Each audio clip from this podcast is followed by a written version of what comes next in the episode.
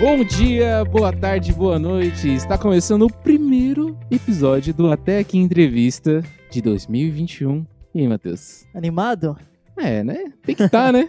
Feliz 2021, cara. Exatamente, feliz. Faz tempo que a gente não se vê, né, cara? A gente tá se encontrando aqui nesse momento da gravação do podcast. Sim, a gente já tá um tempinho sem, sem conversar também pessoalmente. Exatamente. Eu fiquei trabalhando nas férias e alguém. Cara, Pô. eu tava de férias. Fechada. Matheus, hoje a gente vai conversar com alguém que representa o Vestibulantes da Cidadania, que você pode inclusive encontrar em www.vestibulantesdacidadania.org e nas redes sociais, como Facebook, Instagram, arroba Vestibulantes da Cidadania. Com quem que a gente vai falar hoje, Matheus? Alexandre. Alessandro. Alessandro, errei. o Alex ele ficou me admitindo várias vezes pra eu não errar o nome e eu acabei errando. Eu vou chamar o Alexandre ali e já volto. pra ele. Olha, pros mais íntimos é a Lê, tá certo? Isso, isso. Ale Souza. Fica à vontade, se apresente, Ale. Bom, eu sou Alessandro Souza, 39 anos, 40 depois de amanhã. Enfim, fiquei feliz aí com, com o convite de vocês. Sou de Itacoaxetuba, estudei desde a primeira série na escola Homero Fernando Milano até o terceiro ano do colégio, quando eu terminei a escola no técnico contábil. E, enfim, minha família é de Itaquá e eu gosto muito da cidade. Temos um trabalho aí de um curso pré-vestibular da Associação Vestibulantes da Cidadania, um trabalho que alguns amigos educadores e eu iniciamos aí em 2015, né, que já tem aí um, para o sétimo ano de história. E antes disso eu atuei também na, na Educafro, depois na Uniafro, desde 2002 até 2014. Show de bola. Então a gente, pra quem tá, não conhecia o Ale, sabe que ele tem uma, uma carreira muito longa em ajudar muitas pessoas aqui pela, pela região, né? É, eu fui do, foi, fiz parte do cursinho. É, o Ale já foi citado na, na entrevista do Lucas Gabriel, que Sim. ele é o tio do Lucas Gabriel, que o Lucas rasgou elogios. Eu conheci o Vestibulantes da Cidadania é, mais de ouvido, por acompanhar, porque depois que desmembrou ali os cursinhos, eu fiquei meio que. Fui fazer minha faculdade, saí do cursinho, mas eu sempre fiquei atento às redes sociais ali. E eu vi que estava fazendo um. Teve, tendo uma organização melhor. Como foi essa, meio que essa separação para você, Ale? Ah, foi, foi meio traumático, né?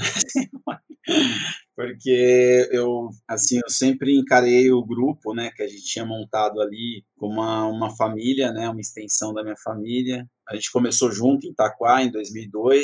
Estava sempre com o Adervaldo, né, que era o líder do, do principal do trabalho ali, e mais outros amigos que tinham sido até meus alunos, depois vieram para coordenação e tudo mais só que tinha uma pegada mais de formação política, né? E eu não estou falando de doutrinação, nem de interesses partidários, mas de uma formação política realmente, dentro de uma visão, é, por isso as divergências foram aumentando, até que chegou um ponto em que o Adervaldo achou melhor a gente dar uma parada, que não estava dando certo, aí ele falou que eu podia buscar lá as cadeiras, a, a lousa, projetor que eu tinha doado para o projeto, né, que estava lá há algum tempo, e, e aí, enfim, aí por causa disso eu comecei esse outro trabalho, falei com a minha esposa, ela aceitou ajudar, a Cláudia, né? E aí a gente começou a ver projeto para os amigos professores e a gente iniciou a Associação Vestibulantes de Cidadania. O Lucas Gabriel também ajudou bastante nesse início, né? No primeiro ano do trabalho, o meu sobrinho. E aí, graças a Deus, deu certo, mas eu, eu não tenho nenhuma inimizade com o pessoal lá, eu torço muito por eles, nós somos amigos aí, continuamos amigos, quase todos eles são meus amigos, assim.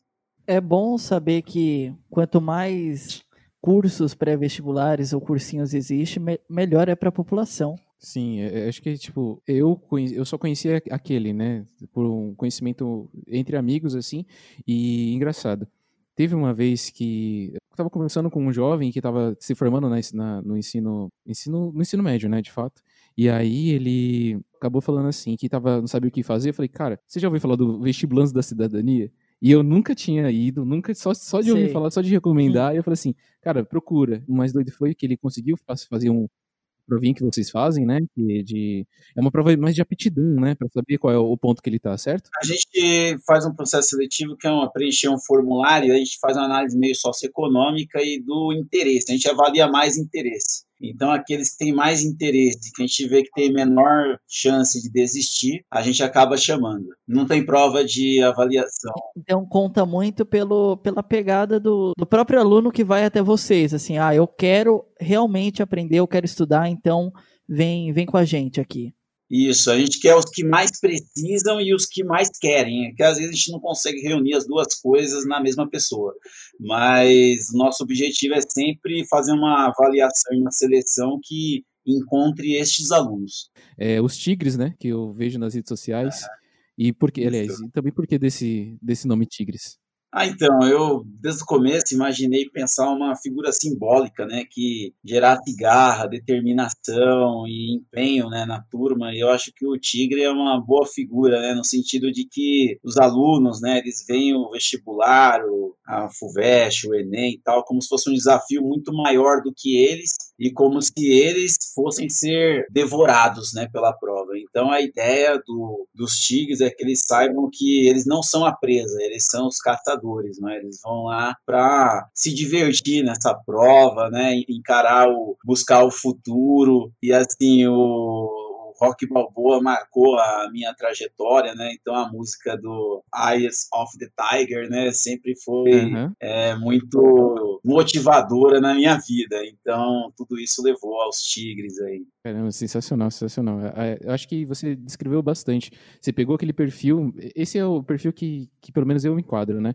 Que eu me enquadrava na época do vestibular. Que quando falava full, full vest, eu já arrepiava, já Sim, é. uma, uma das coisas que eu não prestava atenção quando passava na televisão era pré-vestibular, cursinhos e Enem, esse tipo de coisa. Uhum. Aí quando terminou o ensino médio, parece que o, a realidade bateu, sabe? Nossa, o que, que eu vou fazer?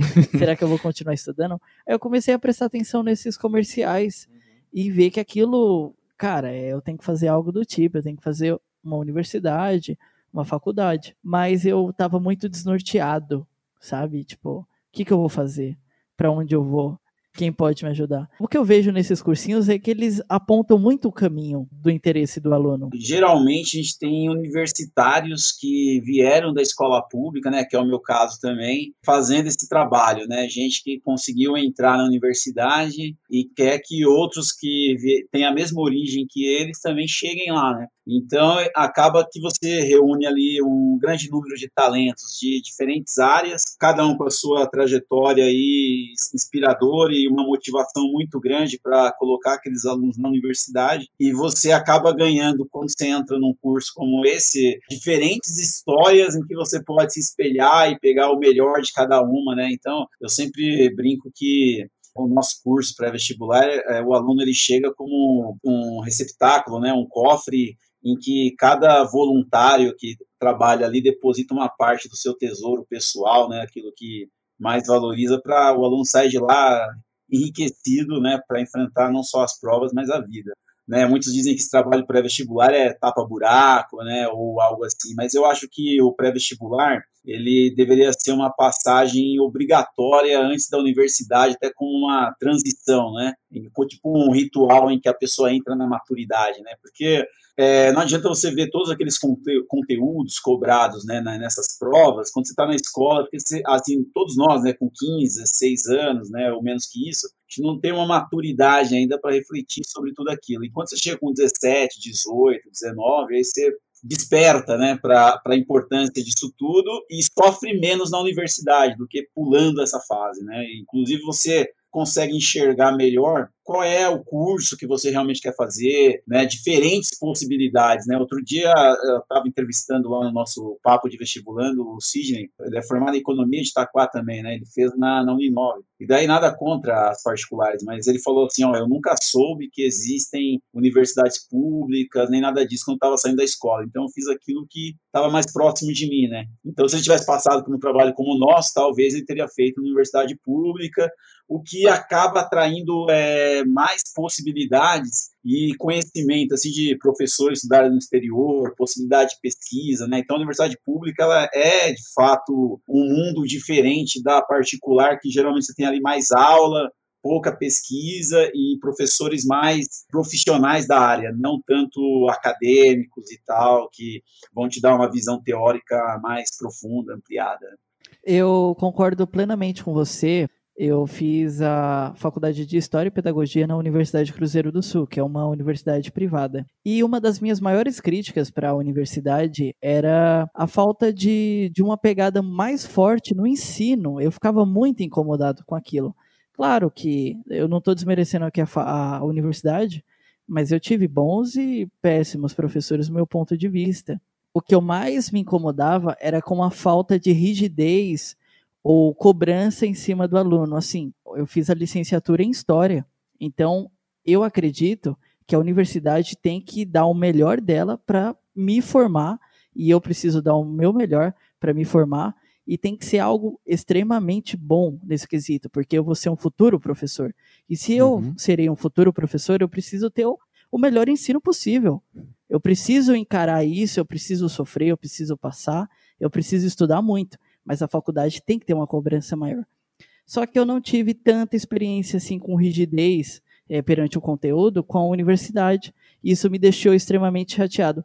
Era uma das coisas que eu mais conversava com os meus colegas, assim, é, talvez a universidade particular, não estou querendo aqui generalizar todas, mas ela precisa formar bons profissionais. E eu sei que com esse jeito que, ela, que elas estão ensinando, pelo menos para mim, ela não vai alcançar esse objetivo. A tônica comercial né, limita o nível de exigência que os professores podem ter ali. A grande diferença é que os professores da universidade pública, geralmente, eles têm a dedicação exclusiva, né? Então, eles fazem pesquisa e ensinam. O ensino vai ser tanto melhor quanto o professor puder pesquisar. E isso em todos os níveis. Né? A escola pública geralmente é ruim porque os professores não têm tempo de pesquisar, né? eles ficam só em sala de aula. No particular tem muito isso, né? os professores trabalham e dão aula ali na universidade particular, mas eles não têm um, geralmente uma vida de, de pesquisa científica, né? onde eles estão desenvolvendo trabalhos para atualizar as aulas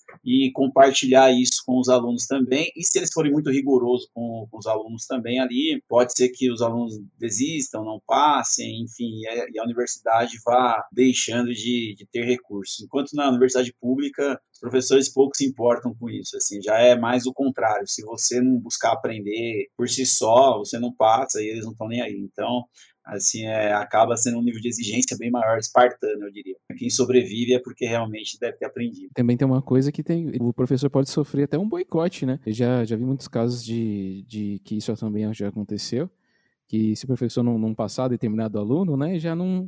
É, já sim, não, não... sim, tem muito isso. Eu, eu brinco com os alunos assim, que universidade é semelhante a casamento. Né? Da mesma forma que você não casa com a primeira pessoa que aparece na sua vida, né? E você procura conhecer bem a pessoa antes de tomar essa decisão, né? Deveria ser assim, né?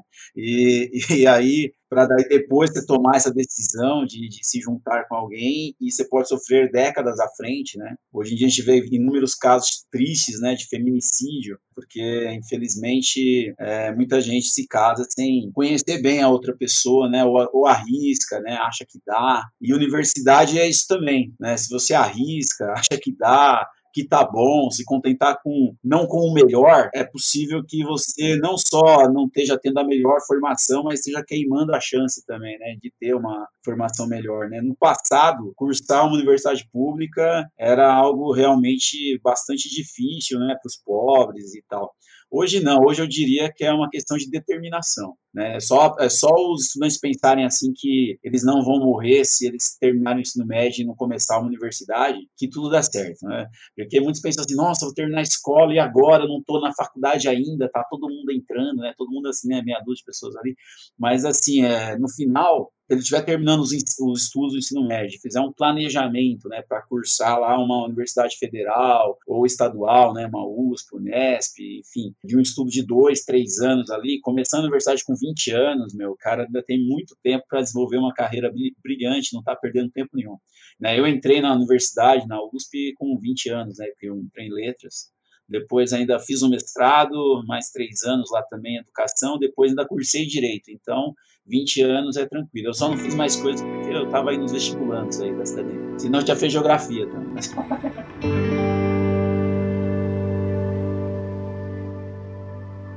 Eu tive um professor que ele, ele falou algo bem interessante na época. Ele falou assim: ah, o problema do jovem hoje é que quer já fazer a graduação, emendar na pós, aí já emenda no mestrado e no doutorado e não tem um tempo hábil de ter uma experiência mais forte. Ele falava para mim assim, ó, vai com calma, vai devagar, tudo tem seu tempo. Lá na frente você consegue um mestrado, um doutorado, com muita calma e paciência e com a experiência da época. Ele falou isso porque muito, muitos jovens, sei lá, com 27, 28 anos, já conseguia pegar o, o doutorado em si. E o doutorado é uhum. é um título muito, muito alto na academia, uhum. né? É. Então, assim, vai com calma, sem pressa, relaxa. A graduação ela vem após o mestrado, o doutorado. A sua especialização ela vai vir e ela pode vir com calma, porque quanto mais calma você trabalhar nisso, melhor vai ser o seu resultado. Isso é muito verdade, cara. Eu queria te fazer uma pergunta sobre a situação do estudo aqui em Itacoaxetuba e como o vestibulante da cidadania está colaborando com isso. Como você recebe esses jovens, com o nível ali que eles estão, mais ou menos, é, se é só pessoas de Itacoaxetuba que vocês recebem, ou tem de, dos outros municípios, Poá, que é aqui bem perto, né? Como é que está essa situação?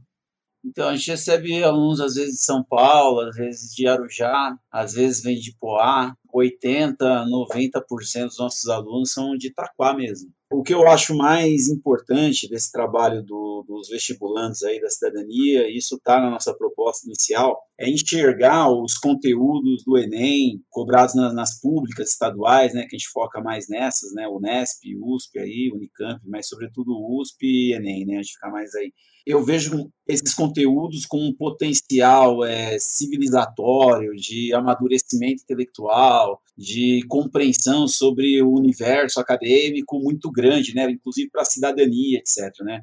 Então, lá, lá no curso, por exemplo, faço questão de dar aula pessoal de direito constitucional, tentar desenvolver esse amor pela ciência. Né? Então, isso, quando você coloca diante da escola pública atual, é outro universo. Né?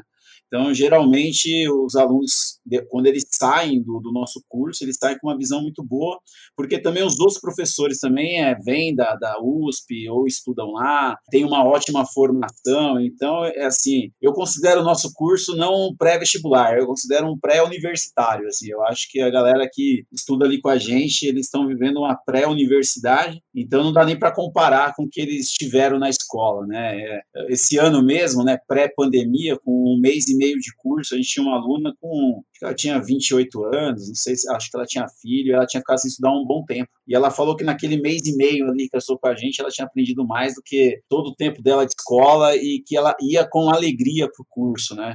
Então, acho que isso é uma coisa que é, eu prezo muito, eu acho que estudar e aprender e ensinar é algo que deve ser feito com alegria, né? E nada melhor do que o trabalho voluntário para isso, né? Porque as pessoas estão ali muitas vezes pagando para ensinar, né? Nossos professores não recebem nada, né? Nem ajuda de custo para transporte, alimentação, nem nada. Eles pagam para ensinar, basicamente. É algo que também já ensina solidariedade, né, para os alunos e assim a gente procura também criar um espírito cooperativo entre eles, né, no sentido de que para eles saberem que eles não estão competindo entre si, que devem cooperar uns com os outros e essa visão assim. É um o fato de, de ser 80% 90% alunos, é, pessoas aqui de Itacoaxetuba, eu vejo, uma, vejo isso com muito bons olhos, né? Porque, querendo ou não, a gente tem um município com uma das maiores populações, né, da, daqui da região do Alto Tietê e com índice de desenvolvimento também mais, mais baixos, então é, é bem complicado isso. Então, ver que essas pessoas, elas estão cada vez mais conhecendo esse caminho, saber que não é... Existe outro caminho além daquele que que é sair da escola e trabalhar em qualquer lugar para poder arrumar uma grana, ou eu estou falando de situações quando a pessoa ela tem em si uma condição, mas ela não, não, não tem interesse. Porque a gente sabe que existem várias situações que infelizmente a pessoa ela tem que terminar a escola e já, já, já começar a trabalhar é, porque já, já, existem alunos que tem alguém para sustentar. Já né? existem alunos lá do, do ensino médio que já são obrigados a trabalhar para completar a renda familiar, né? De fato. E, e e são pessoas que se interessam muito pelo, pela educação, pelo conteúdo em si, de querer desenvolver, de querer aprender mais. E é uma pena que a gente não consiga tanto é, trazer esse, esse cara para o nosso lado por conta das questões sociais dele. Não, assim, os jovens, é, principalmente terminando o ensino médio, né, precisam é, compreender e a gente tem tem tentado trabalhar nesse sentido também, né, para chegar até a escola também e tentar passar essa mensagem para eles, né? Compreender que tudo foi feito para que eles não vão para a universidade, não tenham acesso a uma boa educação. Não digo nem que foi feito intencionalmente, mas que nunca houve uma intenção de se criar um caminho em que o jovem da escola pública, da periferia, quando terminar o ensino médio, tenha este caminho aberto para ele, né, para a universidade. Não existe esse caminho até hoje. E esse caminho é o que vai fazer toda a diferença na vida dele dali para frente. É muito triste, né, que que tanta gente é, seja escravizada em trabalhos aí no comércio, né, uma jornada extenuante, depois só vai descobrir que poderia estudar ou que deve estudar quando já tiver lá 20, 25, 30 anos, né? E aí vai ficar lamentando por não ter descoberto antes esse universo, né? Sim, sim, sim. É, você falou sobre essa questão das do ambiente, a gente está falando tudo sobre o ambiente, principalmente da nossa região, e como é que é feita meio que essa captação do, do vestibulando? Vocês vão direto nas escolas e tem e conversam com os alunos ou é mais no boca a boca mesmo?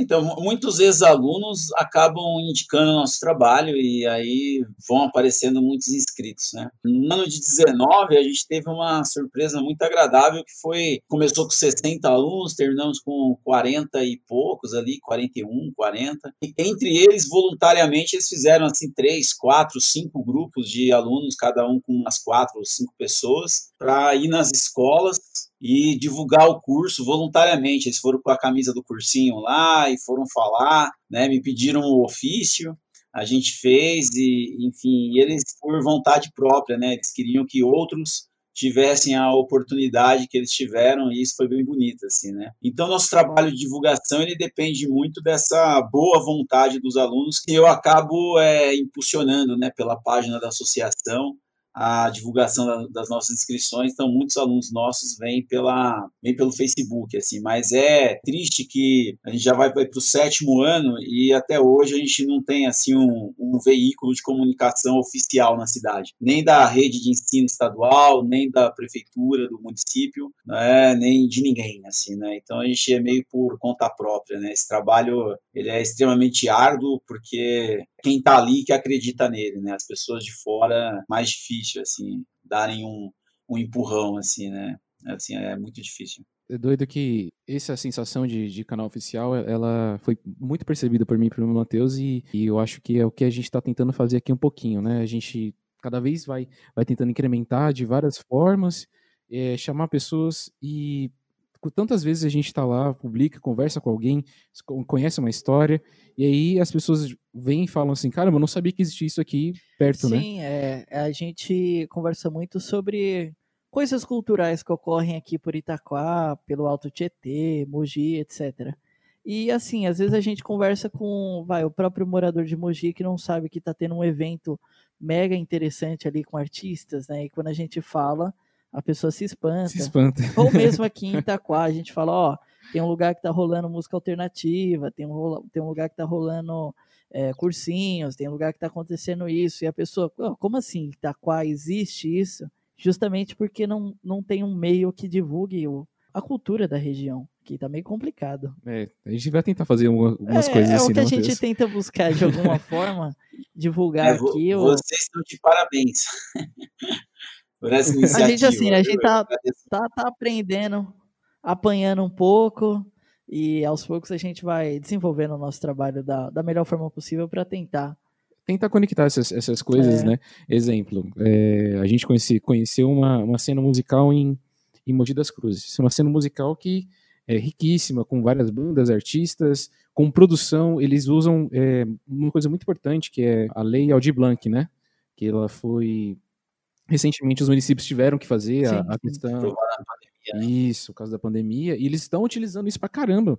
Então teve vários eventos, lives, que os caras estão utilizando e, e, fazendo isso. Mas imagine tantos projetos que tem aqui espalhados, principalmente nas periferias, aqui de Itaquá, Suzana, Ferraz, que não conheciam esse, esse, esse processo. O conhecimento ele, ele compartilhado aqui na região ele tá, tem sido cada vez mais precário, né? É, falta um lugar, né, que agregue as informações, né, de opções culturais, né, da, da cidade. Mas acho que também o deslocamento dentro da cidade é bastante difícil por problemas de transporte público, né, para a maioria da população. Então, até para nós também, né, a gente perde muito aluno que não tem dinheiro para condução, né, para frequentar o curso. Então, é, isso também é um limitador, né, para as pessoas fluírem aí os bens culturais, né? Acho que São Paulo teve um programa, né, tempos atrás, em que final de semana era mais barato, o cartão tinha um período maior de integração para que as pessoas pudessem deslocar e usufruir, né, os bens culturais da cidade, né? Sim. Minha época que eu, que eu estudava tinha o, o passe de estudante que a gente conseguia pagar, pagar menos, né? E vocês têm a possibilidade de emitir esses esses vales de, de estudante ou, ou, não?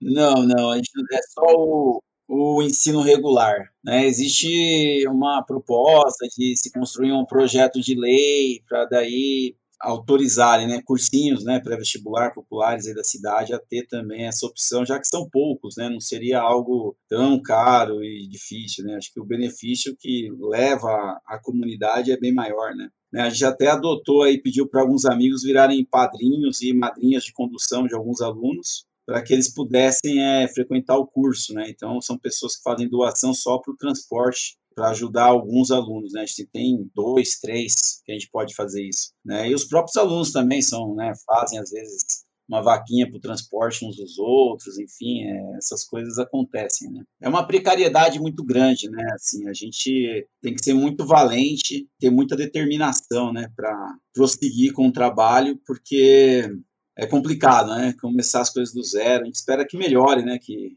os órgãos públicos, as empresas, tal, percebam que um trabalho como o nosso ou, ou, outros semelhantes tem um custo muito baixo perto do retorno, do benefício que ele traz para a própria cidade. Né? Você falou sobre a questão de transporte. Como que o vestibulandos lidou com o coronavírus? Eu vi que você começou a fazer as lives, mas qual foi o processo que vocês fizeram e o que vocês pretendem manter após o, o a questão do, do, da pandemia? Então, é, surpreendeu né, a gente essa pandemia e assim que a gente foi obrigado a suspender a aula, né, por uma questão de segurança sanitária, aí, a gente ficou pensando como fazer, né? E aí, dentro de um mês mais ou menos, a gente se juntou aí com os voluntários e conseguimos aí formular uma, uma grade, né? Que a gente distribuiu as aulas que eram que são sábado e domingo, né, no presencial, pela semana. Passei a adotar o, o Zoom, né, como plataforma para essas aulas. A gente conseguiu uma parceria com a Google também, e daí o pessoal começou a fazer o, no, no Meeting, né? Essa, essas aulas também. E no YouTube também a gente tentou, começou a fazer algumas lá, né? Eu, eu comecei a dar aula no, no, YouTube, na página, e assim a gente conseguiu tocar o curso. Né? A gente ficou parado cerca de um mês, até meados de abril, e a nossa previsão era parar ali no começo de outubro, a gente terminou em meados de novembro. Então a gente cumpriu a nossa programação de aula, né? Todo começo de ano os professores fazem voluntariamente uma programação dos conteúdos que eles vão trabalhar durante o ano. Então a gente tem uma, uma sequência, né, no curso assim. Então a gente conseguiu cumprir essa sequência aí. Só que assim, foi devastador, né? A gente tinha 80 e poucos alunos na sala quando veio o coronavírus e de repente a gente tinha aí 60 interessados no EAD, 30 presentes, que depois ao final ficou em torno de 15, né? E terminamos aí com oito alunos, nem 10. Então é, foi bem devastador. E agora para 21, né? A gente pretendia retomar a aula presencial com uma turma limitada, né? A sala comporta 80 alunos, estava pensando em começar com 30, né? Para manter um distanciamento e tal. Porque os alunos que mais precisam realmente, né, de um curso como o nosso, eles não têm um espaço em casa para estudar, não tem internet, não tem aparelho eletrônico. Então, a aula é, à distância, ela é um privilégio para poucos, né? No nosso caso, mais ainda. E a gente não tem como dar uma assistência para esses alunos também. Então, para nós, o presencial ele é crucial assim para atender as pessoas que a gente mais gostaria, né? Então, estamos analisando aí como a gente vai fazer. Se a gente vai adiar o início, né, que estava previsto para fevereiro, para abril, se a vacinação ocorrer de fato, né? E se não, talvez começar no, no online, quando tiver segurança e presencial, a gente ainda não sabe, ainda é uma zona desconhecida, né, essa que a gente está vivendo no, no, mundo, então é um aprendizado constante, né. Sim, verdade. É, é muito complicado porque, além do acesso, a continuidade, tem gente que não consegue se adaptar, a forma de informação, a, falta de contato do, dos professores, né, é, com o aluno ali, é, é muito complicado no dia a dia lá, é, eu especialmente, mas os outros também, a gente trabalha muito a motivação e a integração entre a turma, né? E essa motivação e integração é que vai manter o aluno ao longo do ano, né, estudando final de semana e aguentando uma carga de, de conteúdo pesada, né? A vida de vestibulando é dura, né? Porque você está ali se preparando ali constantemente, é uma preparação intensa, né? A pessoa sabe das próprias deficiências, às vezes desanima, acha que não vai chegar. Então é uma luta muito grande em que o, o fato de ser presencial acaba alimentando o aluno para ele persistir. Agora no EAD não, né? Ele está sozinho, né? Enfrentando tudo isso e daí para desistir não é muito difícil, né? Porque até no presencial é, ocorre muito. Agora eu fiquei sabendo que recentemente vocês conseguiram uma sede nova, né? Que foi uma parceria com a prefeitura? Que, como é que foi para vocês? Final de 19, a gente levou a proposta para o secretário de Educação, Fabiano, a gente fazer um acordo de cooperação em que a gente poderia utilizar um espaço que ele falou que seria possível, né? A gente foi lá no casarão educacional dentro do Parque Ecológico e achou, a gente achou ali um lugar bem adequado para desenvolver o nosso trabalho. Então a gente fez essa proposta, eles aceitaram, o secretário e o prefeito assinaram. A gente não, não recebe nem recebeu e não existe é, nenhum valor financeiro vinculado a essa parceria. É simplesmente o compartilhamento do espaço, mas aí lá tem água, internet, luz e a gente não tem custo nenhum com essas coisas que a gente tinha antes, né? Então no final foi algo assim que nos ajudou muito, tanto que assim é, a gente pegou assim sei lá metade do valor que a gente gastava com esse essa manutenção, né, de aluguel, etc para criar um programa de incentivo né, à, presença e aprendizagem, que é o PIPA. Então, esses PIPAs é, são cinco prêmios de 100 reais por mês, mais um vale livro, algo assim, que a gente começou a sortear entre os alunos que tem frequência integral ali no mês, não atrasa tal. E a gente também colocou um relógio de ponto, a gente tentou melhorar o curso ao máximo ali. Acabou beneficiando os próprios alunos, né? Isso que eles fizeram. Eu sou o maior doador do nosso projeto. então, assim, quando acabou acabou surgindo essa parceria, eu quis é, manter uma parte do valor que eu gastava para incentivar os alunos para ver como isso é, afetaria né, o empenho deles, é, diminuir a evasão, o ânimo, e é uma festa o dia do sorteio. A gente conseguiu fazer uma vez, né? Porque antes de fechar o segundo mês veio a pandemia. Então, a gente começou primeiro de fevereiro de 20, né? Então, quando foi 15 de março veio a pandemia e suspendeu, não deu para fazer um segundo sorteio. Mas depois é, a gente manteve esses sorteios online também, que foi algo até que permitiu a gente seguir com o curso. Acho que se não tivesse sido esses prêmios, dificilmente os alunos persistiriam até o final, os que a gente conseguiu levar até o fim. Então, nós temos mais ou menos 30 voluntários, né, que fazem esse trabalho acontecer. Oh, você vê, Alex, que bacana, você estuda e ganha dinheiro. É, Perfeito. É, é, e aí você para pra pensar, hoje qual é o, o ambiente da, dos cursinhos particulares, né? Vamos falar dos cursinhos particulares, que é uma, é, é uma puta grana, é Sim, muito é caro. caro. É, na época que eu, que eu tava pesquisando cursinho e tal, tal, tal, tal. Aí eu falei, caramba, mano, o bagulho é, é pesado. E aí, correlacionar isso com o esforço de vocês, é, as possibilidades que vocês dão, o ambiente. Eu, eu para mim, eu, pra, hoje você, você já me ganhou quando você falou de todo o ambiente que você traz. É, a questão do estudo ali ele é só praticamente um detalhe. A forma da orientação, a forma. Isso é o que realmente faz a diferença. Né? Para mim, isso já gabarita vocês como um dos melhores cursinhos que eu, que eu já conheci, né? Isso é fantástico, vocês estão de parabéns. Parabéns mesmo.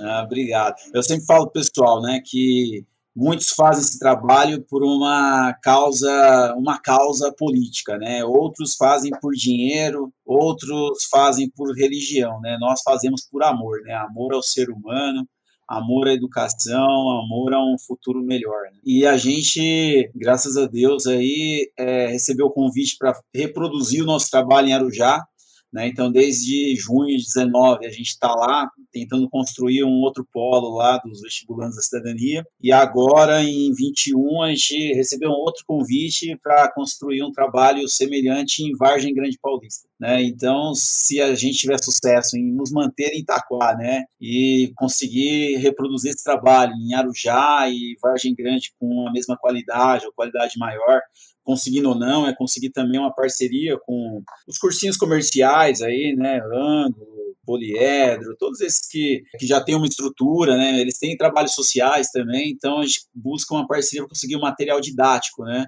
para daí a gente aumentar ainda o potencial, né, a, as chances dos nossos alunos irem bem, né, nas provas e e terem um ensino ainda mais qualificado. Né? Agora, em 21 mesmo, a gente está para começar uma disciplina de iniciação profissional. A gente vai trabalhar lá as chamadas soft skills, né? que são as habilidades comportamentais, com o apoio de dois psicólogos parceiros nossos, voluntários. Uma, um deles, né, até a Ariadne foi nossa aluna da primeira turma, se formou agora, e outros alunos também, né, a gente tem a, a Vani, faz ciências biológicas na Unesp, ela pensou a ideia de fazer uma orientação vocacional, né, de acordo com o resultado dos alunos nos simulados. É uma galera que, meu, eles querem fazer o melhor pela educação e construir a educação que a gente sempre sonhou e nunca viu em lugar nenhum, não é? Mas que depende de nós, né? É, e a gente crê que com a vacina a gente consiga começar a materializar essas coisas, né? A gente tem muitos projetos aí para melhorar aquilo que a gente já faz, né? É uma bola de neve positiva, eu, eu acredito. Eu imagino assim, é. você foi falando, falando, e eu fiquei aqui me surpreendendo cada vez que você fala. Agora a gente já está chegando na fase final da, da nossa entrevista, mas você achou que ia chegar nesse ponto? Quando você pensou ali no, naquele primeiro fio de, de ideia? Eu sempre, eu nunca soube se o, se o projeto duraria um mês, dois meses, o primeiro ano, o segundo, né? Aqui é cada dia, né? A gente, a gente celebra. E eu mesmo tenho vontade de desistir frequentemente. Mas assim, é, tudo que eu faço, todos os dias que eu estive lá e tudo que eu me empenho nesse trabalho, eu me empenho como se fosse a última vez que eu estivesse e dou o máximo de mim. E eu acredito muito no poder da, do amor, da solidariedade, do ser humano engajado numa causa em que ele acredita. Né? Então, como a nossa causa, né, ali no caso, é, ela não envolve dinheiro, não envolve poder, não envolve religião, né, não envolve promoção pessoal também, né? inclusive eu já estou aí com um projeto para eu mesmo sair de cena e a gente conseguir ter uma gestão democrática, rotativa, em que os outros professores, os alunos que vierem também possam fazer a gestão do trabalho. Mas a, a nossa preocupação é formar uma gestão cada vez mais profissional naquilo que faz, né? Não é porque é solidário, ou gratuito ou voluntário que vai ser feito de qualquer jeito. Então, esse compromisso com qualidade, com excelência, eu sempre tive desde o começo, mas pelo que já fez até aqui, né, 80, mais de 80 alunos aí na universidade, diversos em universidades públicas, e inúmeros depoimentos também na nossa página, né, da Associação Vestibulantes da Cidadania. Então, assim, é, eu já me dou por satisfeito, assim, digamos assim, eu não perdi o meu tempo e ninguém que esteve ali perdeu também, né? As pessoas saem muito felizes do nosso curso, mesmo aquelas que não entram na universidade. Eu sempre digo lá que entrar na universidade é uma das menores coisas que vai acontecer com cada um deles. Né? Ela é muito importante, a gente vai focar e a gente fica muito feliz quando acontece. Mas a gente procura, no nosso curso, ensinar os alunos a viver. Né, os, os três princípios né, que um filósofo da educação, é Fernando Salvater, um espanhol, ele diz assim que a educação do século XXI deve ensinar coragem para viver, prudência para sobreviver e generosidade para conviver. Então, esses três princípios é, a gente procura estar tá sempre ali ensinando aos alunos. O meu sonho é que a gente consiga ir cada vez mais longe. Assim, quando você disse assim, você imaginava que ia chegar, eu falo assim, eu acreditava, né? Que se eu imaginava, eu não sei, mas eu acreditava e eu, assim, a gente sabe que a vida é um milagre, né? Está aqui hoje, amanhã já não sabe. O normal é dar errado, né?